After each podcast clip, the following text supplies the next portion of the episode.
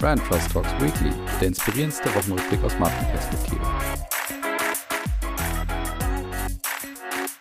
So, liebe Hörerinnen und Hörer, willkommen zurück zu Brand Trust Talks Weekly. Wir sind in der KW3, das habe ich gerade mal frisch nachgeguckt und ich begrüße euch mal wieder bei eurem Lieblingswochenrückblick aus Marketing und Markenperspektive. Und ich habe natürlich wie immer ein paar wunderbare Themen dabei. Ich habe auch ein paar Irritationen dabei. Ich habe einen ganz wunderbaren Gewinner dabei. Ich glaube, den kennt schon fast jeder oder den kann fast jeder schon erwarten.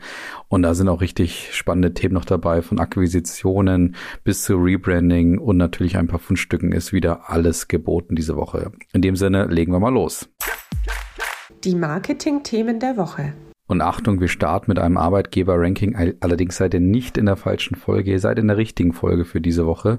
Es ist einfach ein weiteres Arbeitgeber-Ranking gekommen und es sind überhaupt viele Rankings gerade im Umlauf, wo ich wirklich genau filtern muss, welche hier im Podcast auch Platz bekommen. Aber es geht um das Arbeitgeber-Ranking von dem Stern und dem Marktforschungsunternehmen Statista. Und die haben tatsächlich 50.000 Beschäftigte in Deutschland befragt, ob ihrer Meinung zu ihrer Firma und dem Unternehmen, für das sie arbeiten. Und daraus entstand dann eine Rangliste mit knapp 650 Unternehmen. Und ähnlich wie letzte Woche habe ich mal so die Highlights ein bisschen zusammengestellt. Fangen wir natürlich mit dem Gewinner an und das ist kein geringerer als Ferrero. Ja, das Haus, das ja zum Beispiel auch Nutella oder Kinderschokolade oder auch Moncherie herausbringt. Und die haben sich knapp 19 Plätze nach vorne gearbeitet im Vergleich zu letzten Jahr und sind dieses Jahr der deutliche Gewinner. Und dafür sollen unter anderem zwei Faktoren ausschlaggebend gewesen sein, nämlich einerseits, dass das Unternehmen jetzt, was ja auch familiengeführt ist, als sehr verlässlich gilt und galt, was jetzt gerade vielleicht in der Corona-Krise sich als sehr wichtigen Faktor nochmal erwiesen hat. Und zweitens war Ferrero tatsächlich einer der größten Werbungstreibenden in diesem Jahr und war wahrscheinlich dadurch auch sehr präsent und auch positiv besetzt. Und ich glaube, hinzu kommen auch noch die spannenden Produkte, von denen ich ja bekanntermaßen auch Fan bin. Zweiter wird Adidas trotz der Themen, die immer wieder so sich auch um dieses Unternehmen ranken, unter der Herrschaft sozusagen von Kaspar Rohrstedt auch. Also auch da schafft es Adidas tatsächlich auf den zweiten Platz. Und dritter ist der, die deutsche Tochter des Schokoladenherstellers Lind, die im vergangenen Jahr tatsächlich noch Nummer eins war. Was ansonsten noch spannend ist an dem Arbeitgeber-Ranking ist, dass die Plätze durchaus anders besetzt sind, als es letzte Woche bei Glassdoor war, so dass nämlich auf Platz 4 das Deutsche Zentrum für Luft- und Raumfahrt landet und auf Platz 6 die Fraunhofer Gesellschaft. Das heißt also zwei Forschungsinstitutionen sind da in den Top 10 und das zeigt sich auch, und das ist auch die nächste Erkenntnis, auch auf den weiteren Plätzen, wenn wir danach den Top 10 weiterschauen. Da geht es dann viel um auch Technologie- und wissenschaftstreibende Unternehmen, die gerade vielleicht mit dem Thema Impfherstellung auch etwas was zu tun hatten, wie zum Beispiel auf den Plätzen 16 bis 18, wo es dann um IDT Biologica ging oder um Pfizer oder auch um Sartorius. Und die waren nämlich im letzten Jahr noch auf den Plätzen 81, 93 und 126. Also haben sich aufgrund des aktuellen Nährbodens und der Technologieentwicklungen aus diesem Jahr relativ weit nach vorne gearbeitet. Und ansonsten ist noch eine weitere Erkenntnis, dass natürlich so die klassischen Unternehmen, die man in diesen Rankings auch erwartet, auch in den Top 10 landen, wie zum Beispiel die BASF auf Platz 8, die MTU auf Platz 10 oder auch die Autobauer Audi auf Platz 5, Porsche auf Platz 7 und auch BMW auf Platz 9. Ja, so viel zu diesem Ranking. Mal gucken, wie viele jetzt dieses Jahr noch folgen werden. Und beim zweiten Thema geht es um eine hochspannende Akquisition. Auch das hatten wir, glaube ich, letzte Woche, bilde ich mir ein, hatten wir irgendeine Akquisition auch im Thema. Vielleicht war es auch vor Weihnachten. Völlig egal. Es geht um die spannende Akquisition zwischen oder von Microsoft, die jetzt den Spieleriesen Activision Blizzard gekauft haben. Und mit diesem Spieleriesen haben sie sich direkt mal ein paar Spiele gesichert, wie zum Beispiel Call of Duty, Overwatch oder auch Candy Crush, sehr bekannt natürlich auf den Mobile-Geräten. Und jetzt kommt das Spannende, weil bei Akquisition ist natürlich immer der Preis das Spannende. Und da ist es so, dass Activision Blizzard tatsächlich nur 8,1 Milliarden Dollar Umsatz gemacht hat. Warum ich nur sage, fällt dann auf, wenn man auf den Preis schaut, den Microsoft nun bezahlt hat. Die bezahlen mich mal einfach lockere 70 Milliarden Dollar für diese Spieleschmiede. Und das ist natürlich ein deutlicher Multiple, wenn man jetzt eben die 8,1 Milliarden Umsatz gegen den finalen Preis hier gegensetzt. Und da sind natürlich jetzt die Gründe interessant. Warum zahlt Microsoft so viel für so eine Softwarebude? Und da gibt es im Kern drei Gründe, nämlich erstens, dass Microsoft-CEO Satya Nadella großer Fan und großer überzeugter Mittäter ist, was das Thema Metaverse in Zukunft eben angehen soll. Und der unter anderem bei der Akquisition eben jetzt nochmal beschrieb, ja, Gaming ist die dynamischste und aufregendste Unterhaltungsplattform und wird eine Schlüsselrolle bei der Entwicklung von Metaverse-Plattformen übernehmen. Und er sieht eben gerade im Gaming da wirklich einen wichtigen Faktor für das Thema Metaverse und wartet oder ist eben gespannt darauf, beziehungsweise forscht in diesem Bereich gerade, wie man das Thema Gaming in die Metaverse in Zukunft eben überführen kann. Zweite Begründung ist die Stärke von Activision Blizzard im Mobile Gaming Bereich, weil selber Activision Blizzard 2016 für 6,9 Milliarden US-Dollar die Mobile Spieleabteilung King gekauft hat. Und genau diese Abteilung macht gerade bei Activision Blizzard unheimlich viel aus, was denn das Thema Umsatz angeht. Unter anderem, weil man eben so Spiele wie zum Beispiel Candy Crush oder auch Bubble Witch Saga im Portfolio hat, die eben zu den erfolgreichsten Gaming-Spielen auf den Mobilgeräten gehören. So war zum Beispiel Candy Crush eins von acht Spielen, das mehr als eine Milliarde US-Dollar nur im Gaming-Bereich tatsächlich erzielt hatte. Und Microsoft hofft anscheinend laut Pressemitteilung jetzt eben diese Mobilkompetenz von King beziehungsweise eben von Activision Blizzard auch zu nutzen, um eben zu Spieleklassiker wie Halo oder Warcraft dann eben auch wirklich mobil erlebbar zu machen und dadurch eben weiter zu wachsen. Und der dritte Strategiepfeiler, warum eben Microsoft so viel jetzt bezahlt, ist tatsächlich ein Spieleabonnement, nämlich der Game Pass, den Microsoft eh schon erfolgreich aufgesetzt hat und dort in gewisser Weise Marktführer ist. Und jetzt möchte man natürlich in diesem Game Pass noch mehr auch die Spiele von Activision Blizzard hinzufügen und natürlich auch in diesem Bereich wachsen, weil man dort eben tatsächlich auch den größeren Spieleriesen, nämlich Sony, die in dem Bereich Gaming insgesamt Marktführer sind, dass man die eben bereits dort abgehängt hat und auch in Zukunft weiter abhängen möchte. Also ganz eindeutig geht Microsoft hier dabei davon aus, dass eben gerade das Thema Game Pass, also das Spieleabonnement eben einer der Wachstumstreiber in der Zukunft wird. Und das wollen sie, wie gesagt, mit Activision Blizzard noch weiter aus ausführen. Ja, so erklärt sich dann auch nochmal der höhere Preis. Am Rande ist noch interessant, wie auch die Mitarbeiter und Mitarbeiter bei Activision Blizzard darauf reagiert haben, dass sie vermeintlich, es wird jetzt noch von den Kartellwächtern auch geprüft, verkauft werden. Und die nahmen das tatsächlich größtenteils positiv auf, was man so bei Twitter und Co. auch lesen konnte.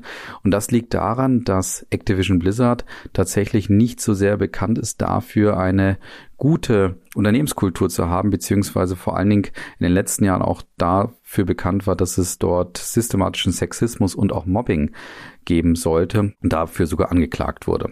Und jetzt erhofft man sich eben von der positiveren und auch insgesamt diverseren Unternehmenskultur bei Microsoft eben davon zu profitieren und ja, da in ein ruhigeres Fahrwasser zu kommen. Also insgesamt für mich ein sehr spannender Deal auf jeden Fall, der Microsoft im Gaming-Bereich, glaube ich, nochmal ziemlich nach vorne bringen wird. Da kommen wir dann jetzt auch noch zum zitierten Rebranding und da sind wir diese Woche bei Jack Wolfskin. Ich glaube, nächste Woche kommt übrigens das Rebranding von Parship dran, was auch unheimlich spannend war, was ich diese Woche beobachtet habe. Jetzt sind wir aber erstmal bei Jack Wolfskin und das ist natürlich eine sehr, sehr spannende Marke, eine Marke, die unheimlich erfolgreich war, kann man sagen, weil sie es geschafft hat, in die Mitte der Gesellschaft zu kommen, allerdings dadurch jetzt auch ein paar Schattenseiten auf seine Marke gezogen hat, nämlich, dass man sich natürlich von seinem Kern dadurch entfernt hat und eben jetzt in der Mitte der Gesellschaft ist, wo eigentlich jeder so gerne eine Jack Wolfskin Jacke trägt, aber eben vielleicht nicht mehr genau die Konsumentinnen und Konsumenten, die Jack Wolfskin eigentlich vielleicht ursprünglich mal als Ziel hatte. Und insgesamt ist natürlich Jack Wolfskin gerade in einer bewegten Historie gewesen, die letzten Jahre bzw. Jahrzehnte, wo man immer wieder versucht hat, eben eigentlich hin und zurück zum Profil oder zum Kern zurückzukommen, sich davon auch entfernt hat und was unter anderem natürlich an der bewegten Investorengeschichte bei Jack Wolfskin auch lag. Und gut kann man das daran zum Beispiel festmachen, dass Ex-CEO Melody Jenbach Harris gerade eben versuchte, eigentlich so eine Urban Collection auch aufzusetzen, die die Marke nochmal deutlich modischer, hipper und gerade für Städtereisen und ähnliches eigentlich bekannt und erfolgreich machen sollte. Und der Erfolg war vielleicht nicht unbedingt überraschend, auch eher mäßig, so dass jetzt der neue CEO Richard Collier eben jetzt angetreten ist, die Marke zurück zum Berg sozusagen zu bringen und zurück zu den Bergsportlerinnen und Bergsportlern zu bringen, wo man vielleicht auch herkommt. Und insgesamt hat Jack Wolfskin dafür tatsächlich sieben Maßnahmen implementiert, die ich zumindest so aus den Pressemitteilungen und Kommunikation ableiten konnte. Und die stelle ich euch mal in aller Kürze und Würze vor.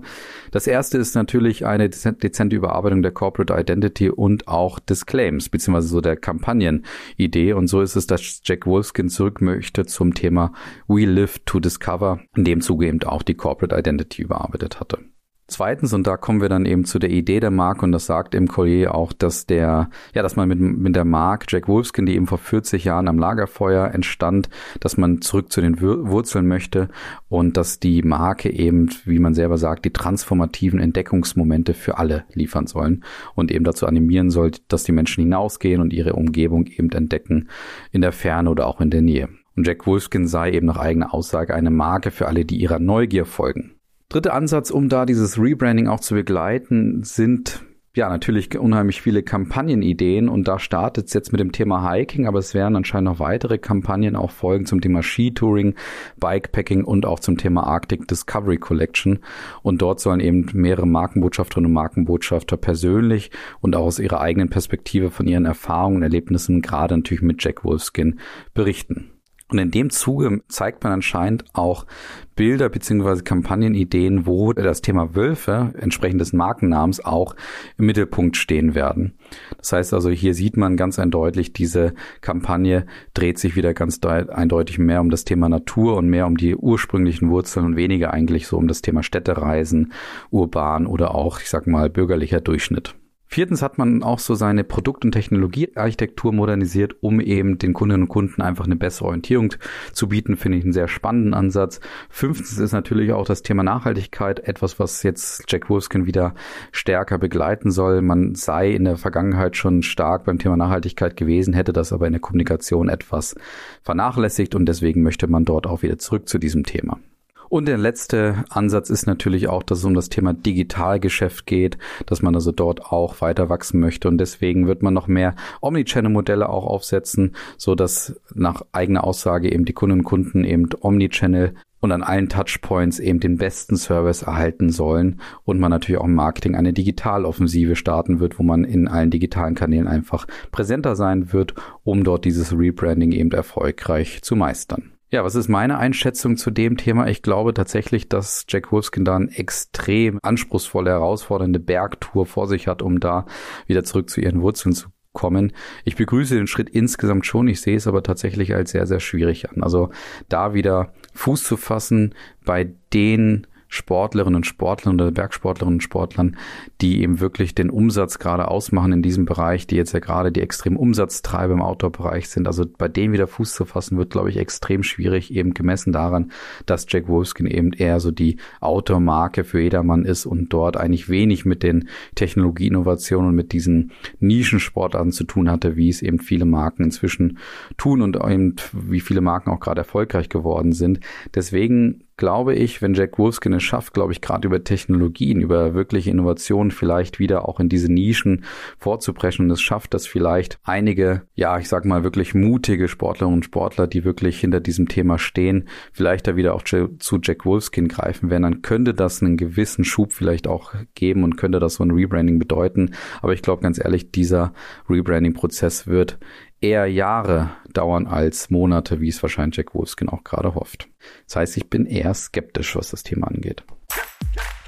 Ja, und dann kommen wir auch zum Gewinner diese Woche. Der Gewinner der Woche. Und der Gewinner ist natürlich die Deutsche Bahn. Und ihr habt es wahrscheinlich mitbekommen, die wunderbar auf einen Tweet von Ex-Chefredakteur Julian Reichelt von der Bild eben reagiert haben. Und Julian Reichelt hatte ja dort ein Foto gepostet, wie er im Zug eben gefahren ist und dort eben schrieb, ich stehe im Zug der DB Bahn direkt am eisernen Vorhang des Corona-Regel Wahnsinns, wo mein linker Fuß ist im Abteil, darf ein Ungeimpfter den Snickers essen, 3G in Klammern, wo mein rechter Fuß steht, Speisewagen mit 2G plus darf ein Ungeimpfter nicht abbeißen. Und jetzt hätte die Bahn natürlich sich verteidigen können, erklären können, warum das so ist. Was macht die Deutsche Bahn allerdings stattdessen? Sie schreibt einfach, Herr Reichel lernt das Prinzip Grenze kennen. Und das ist natürlich insbesondere sehr hart, wenn man jetzt an die Sexismusvorwürfe denkt, die bei Reichel ja auch dazu geführt haben, dass er eben zurücktreten musste, beziehungsweise ich weiß gar nicht, oder auch entlassen wurde bei der Bild. Und deswegen passt das Thema Grenze kennenlernen hier vielleicht doppeldeutig sogar auch zu Julian Reichelt und seiner Vergangenheit.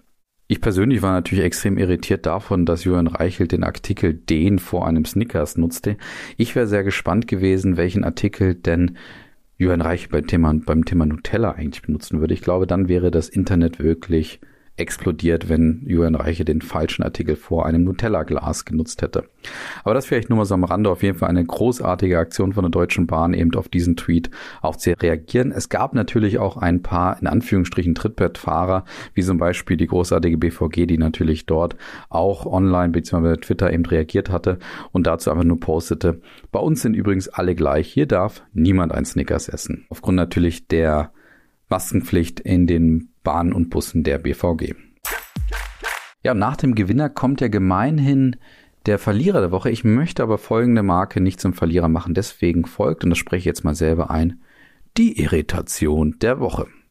Die Irritation der Woche bezieht sich auf eine Marke, die ich letzte Woche schon zu Gast hatte, nämlich Edeka. Edeka hatte ja letzte Woche, habe ich ja gepostet, ich weiß gar nicht, unter den Verlierern war das natürlich, das Thema günstig, ungünstig, was ja auch bei LinkedIn Thema diese Woche von mir war und wo eigentlich viele meiner Kommentatorinnen und Kommentatoren da eben mir auch beipflichtete und auch eher irritiert war von einer günstig ungünstig Idee von Edeka und man irgendwie das mit der Marke überhaupt nicht verband.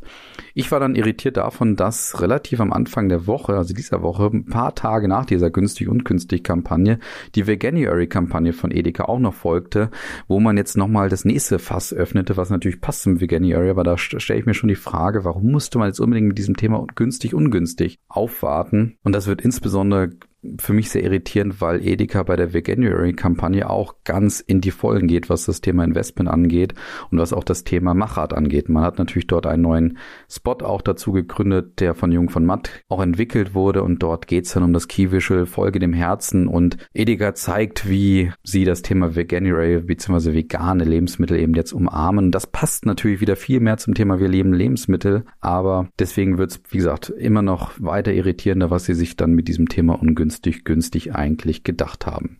Deswegen das meine Irritation der Woche. Ganz bewusst nicht die Kategorie, die hier normalerweise nach den Gewinnern folgt. Aber ihr könnt euch vielleicht denken, dass ich nicht ganz so überzeugt bin von dieser Idee, beziehungsweise ja, wie gesagt, irritiert bin von dem, was Edeka hier gerade macht.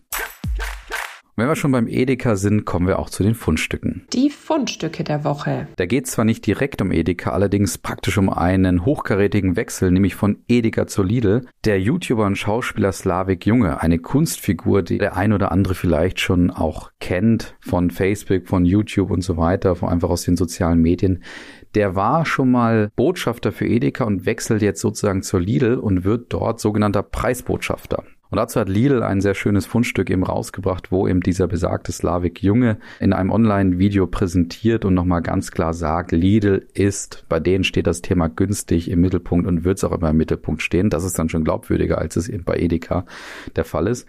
Und er persifliert in dieser gekünstelten Pressekonferenz einfach mal niemand geringeren als Cristiano Ronaldo, der letztes Jahr dafür bekannt geworden ist, als er bei der Pressekonferenz die Colaflaschen zur Seite geschoben hat was ein gewisses Kommunikationsdesaster für Coca-Cola war und stattdessen eben nochmal betont hat, dass es um Wasser gehen sollte, eigentlich bei Sportlerinnen und Sportlern. Und ähnlich macht es Slavik Junge, allerdings macht er es auf eine andere Art und Weise, nämlich dass er die Edeka Cola-Flaschen zur Seite schiebt und dann eben mit ähnlich tiefer Stimme wie Cristiano Ronaldo dann eben sagt, Saskia. Und Saskia ist natürlich die Eigenmarke, die Eigenwassermarke von Lidl. Und wie gesagt, insgesamt steht in diesem YouTube-Video bzw. in diesem Video im Vordergrund, dass Lidl eben weiterhin günstig sein wird und sich auf das Thema Preis fokussieren sollte. Und Zielsetzung ist natürlich, dass sich diese Positionierung auch bei den jüngeren Zielgruppen gerade auch weiter verbreiten wird. Sehr, sehr spannendes Fundstück diese Woche auf jeden Fall, gerade in dieser Diskussion, um der von mir gestarteten Diskussion rund um Edeka. Und dann kommen wir noch zum zweiten Fundstück diese Woche und das kommt von der AOK Rheinland-Hamburg, die nämlich ebenfalls ein Podcast-Format gestartet hatte. Ich hatte letzte Woche von dem Podcast-Format von Berlin eben berichtet und deswegen kriegt auch die AOK hier ihren Platz beim Thema Fundstück.